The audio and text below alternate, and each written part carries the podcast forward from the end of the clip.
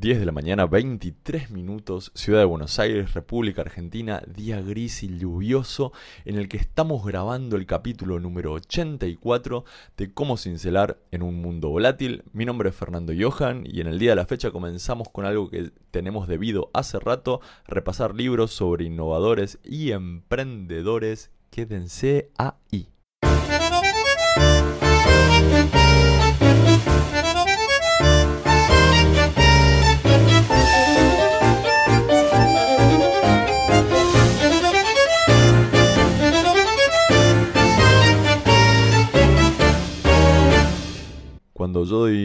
Clases sobre mm, innovación y emprendimiento en instituciones y espíritu emprendedor y trabajo con eh, diferentes actores del ecosistema, casi yo diría el 100% de las veces, eh, no creo que tenga excepciones a esto, surge la pregunta de qué, qué libro podría leer sobre este tema? Y mi respuesta ahí es medio que siempre la misma. A ver, ustedes si vienen siguiendo estos capítulos y sobre todo si vieron las entregas de Carmín, saben que yo soy un emprendedor múltiplemente fracasado. Esto quiere decir, he fracasado en mis emprendimientos eh, muchas veces. Y, me identifico absolutamente con, la dinámica, con la filosofía y con el estado emocional del emprendedor. Pero así todo, diré que el libro es para el académico. El libro no es para el emprendedor. El emprendedor no lee. El emprendedor es acerca de quien se escriben los libros. Pero dicho eso, de todas formas, como hay siempre pedidos acerca de libros y, cuestiones relacionadas con la teoría del emprendimiento, vamos a empezar a repasar algunos. Lo vamos a hacer esporádicamente. Eh, no, no voy a hacer de esto un book review club, pero pero sí me parece que vale la pena por lo menos contarles lo que yo pienso acerca de algunos de los más famosos, que, déjenme anticiparles, no tenemos muchos que sean de estas latitudes. Latinoamérica no ha sido un, em, un mercado fértil para escribir libros y, si bien hay emprendedores que eh, han escrito sus libros y, y, se han, vamos a ponerlo así, se han vendido, nada se compara con el éxito de eh, los libros de Osterwalder, de, Eric Rice, de, Steve Blank, que es de quien vamos a hablar el día de la fecha. Steve Blank tiene varios libros muy famosos y muy vendidos, traducidos a todos los idiomas. Uno de los más importantes se llama Four Steps, Four Steps to the Epiphany. Eh, tiene que ver con cómo crear productos y emprendimientos que terminan teniendo éxito. Obviamente es una receta y obviamente tiene un montón de excepciones, pero es muy interesante de leer. No vamos a hablar de ese libro hoy, del libro que vamos a hablar hoy. Es un libro que para mí es mucho más importante porque quita un poco esta cuestión mítica acerca de el emprendedor emprendiendo o el innovador innovando, una persona intentando agregar valor en un mundo volátil que tiene esta mm, barrera que cruzar a la hora de eh, relacionarse comercialmente con el universo. Y, si hay una cosa que hemos dicho acá y que a mí me ha pasado personalmente, tiene que... Eh, es, es esto de mientras hay clientes, mientras hay ventas, está todo bien. El problema es cuando no hay clientes y no hay ventas. Ahí pueden aparecer las, fricciones y los malhumores y los estreses. Pero si hay clientes y hay ventas, la fábrica puede estar incendiada, puedo tener el mayor de eh, los desastres operativos y está todo bien. El combustible anímico de los innovadores y de los emprendedores al final del día son los que adoptan esas innovaciones, son los que toman el valor que el emprendedor, el innovador tiene para agregar, el que está tratando de cambiar las cosas para mejor. Y si nadie cambia las cosas para mejor, es porque no hay nadie que esté tomando esas mejoras. Sorry, la simpleza, o sea, lamento que sea tan sencillo, pero si no hay clientes no hay nada. Y Steve Blank tiene un, un libro que se llama Customer Development, que, eh, bueno, lo, primero es la metáfora, ¿no? La, cuestión central de que hay una etapa, sobre todo en este tiempo que nos toca vivir de em, desarrollo de productos que son digitales y en donde hay product development, en donde hay software development, bueno, entonces él hace como la, la extensión natural de todo esto que es customer development. Hay que desarrollar los clientes también. Y en el libro esto se explica desde un lado súper procesal y obviamente yo los invito a leerlo porque yo lo que les voy a dar acá es mi interpretación y cómo yo trabajo con los conceptos que el libro entrega y cómo lo hago con, las personas que, están en, mis clases, en, mis seminarios. Pero ciertamente es un, trabajo, si se quiere, cero em, de talento. Es un trabajo de transpiración con mucho de lo finalmente necesario a la hora de, poder generar un, proyecto innovador, un proyecto emprendedor que agregue valor. Hay mucho más de, trabajo y de transpiración que, que de talento. Esto no quiere decir que no haya posibilidades para explotar el talento de aquellos que sean un poco más extrovertidos, de aquellos que tengan un poco más de facilidad para hablar, para comunicarse, para expresarse. Sí, es cierto, ahí hay una oportunidad, pero sobre todo es transpiración. Entonces, paso número uno del el Customer Development Journey, ¿no? Cómo uno eh, desarrolla clientes. Lo, primero que hay que entender es que esto es un, es un proceso, ¿no?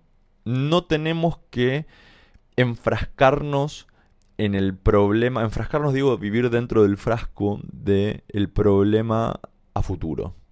Es un proceso y tiene como sus, etapas, naturalmente. Y la primera etapa, la, primera parte de, esa etapa, tiene que ver con descubrir quiénes son clientes. Y entonces me meto en, una, en un espacio observacional, en un lugar en donde cual sea que fuere mi innovación, mi desarrollo tecnológico, estoy viendo si hay algún espacio en donde yo soluciono un problema. Hay una herramienta ahí que se llama Problem Solution Fit, ¿no? Es si alguien que tiene el problema ve valor agregado, o si alguien es, porque lo puedo hacer más de una vez, eh, en, este, en esta propuesta que yo estoy haciendo.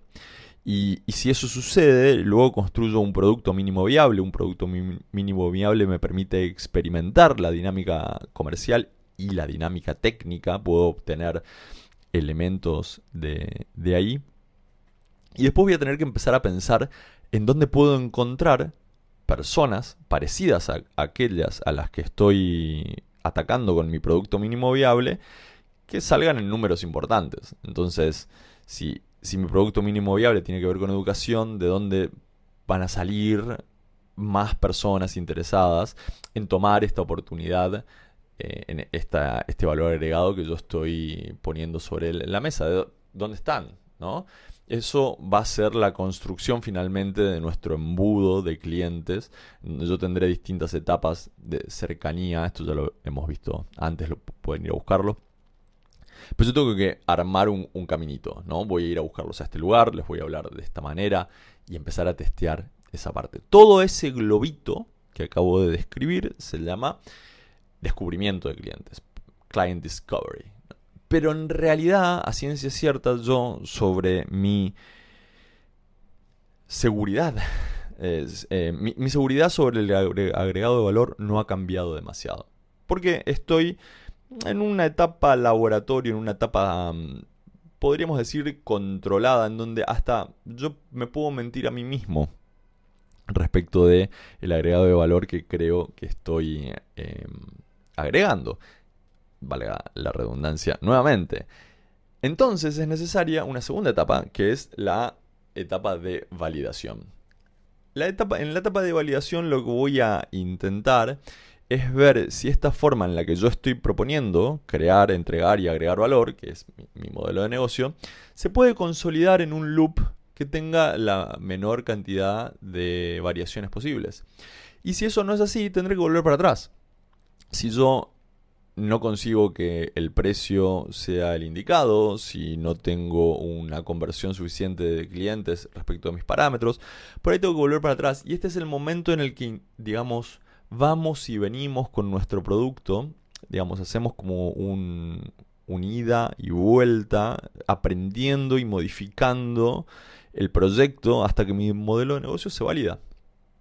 El, el, momento en el que el modelo de negocio se valida, muchas cosas empiezan a tener cierto mote de estables, de escritos en piedra. ¿No? cierta característica de inmutabilidad. En, este momento yo voy a tener también funcionando una estrategia de marketing y, una estructura de ventas, una estructura de fuerza comercial que voy a ir acomodando. Probablemente sea chiquitita, tengo la venta la hago yo, la, la, promoción de marketing digital es un diseño mío, probablemente todo eso esté súper controlado, pero eso no quiere decir que no haya una estructura sólida, que yo tenga un proceso documentado de cómo se hacen las cosas. Y todo esto es este loop que hay entre el descubrimiento de clientes y, lo voy a hacer para la otra cámara, el descubrimiento de clientes y la validación del mercado, en donde yo voy modificando y agregando o sacando cosas de mi producto o de mi estrategia comercial. Una vez que eso está, podríamos decir que ya tuve éxito. La, verdad es esa, podríamos decir que ya tuve éxito, pero estaríamos, digamos, asignándonos un éxito con un mercado medio reducido. ¿Por qué con un mercado reducido? Porque probablemente ahí es de donde estemos. Entonces comienza la tercera etapa, etapa número 3, en donde lo que vamos a hacer es escalar la ejecución. Este es el momento en donde, bueno, yo ya sé cómo se vende, ya, tengo una idea de una idea acabada y bastante cementada de que las ventas de esta manera funcionan y entonces contrato más gente tengo tengo más vendedores tengo más eh, ayuda en los procesos, digamos, de comercialización. Tengo por ahí una agencia que me hace la, promoción por marketing digital. Es, digamos, algo más, em, digamos, em, sí, escalable. Puedo utilizar eh, mi capital y, mi aprendizaje sumando y aumentando el tamaño de la operación. Esta es la tercera etapa, el escalado de la operación. Y finalmente, eh, digamos, suponiendo que eso funcione bien y que eh, esté consiguiendo los objetivos que estoy buscando. Y ojo, acá no quiere decir que esté ganando plata necesariamente. Pero, ¿por qué? Porque yo podría estar perdiendo plata, pero estoy creciendo al ritmo que, quiero crecer. En el momento en el que eso más o menos, digamos, toma, se cumplen los hitos de crecimiento que, uno está buscando, sobre todo en términos operacionales, es el momento de escalar la organización, de, armar una empresa más grande. Y ahí, las más de las veces, ya estamos en situación de tomar management profesional. Management profesional quiere decir management que venga con experiencia de hacer management. Estamos en, situación de tomar eh, vendedores o gerentes de venta que sean de la industria en la que me estoy metiendo. Ya es una, una cuestión de eh, armar el circo completo y muchas veces ahí el emprendedor, el innovador carece de, habilidades y, vale la pena mucho llamar a profesionales que, tengan un poco más de experiencia en ese, en ese proceso. Y ahí termina, y ahí conquistamos el mundo. Eso es todo. Y si se quieren ahorrar, leer Customer Development de Steve Blank, más allá de que recomiendo mucho tenerlo presente, tener el libro, de eso se trata eh, el libro y las técnicas involucradas en cada uno de esos espacios están mucho más detalladas ahí, por supuesto, pero acá tenemos 15 minutos para hablar de esto. No van a pretender que les cuente todo el libro.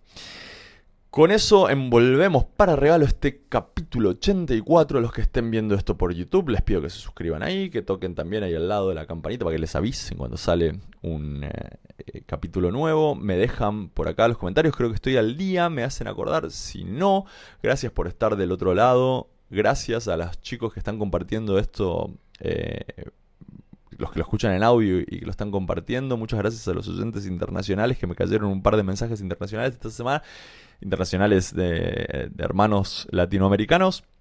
Muchas gracias por estar ahí. Nos vemos por acá en el próximo capítulo.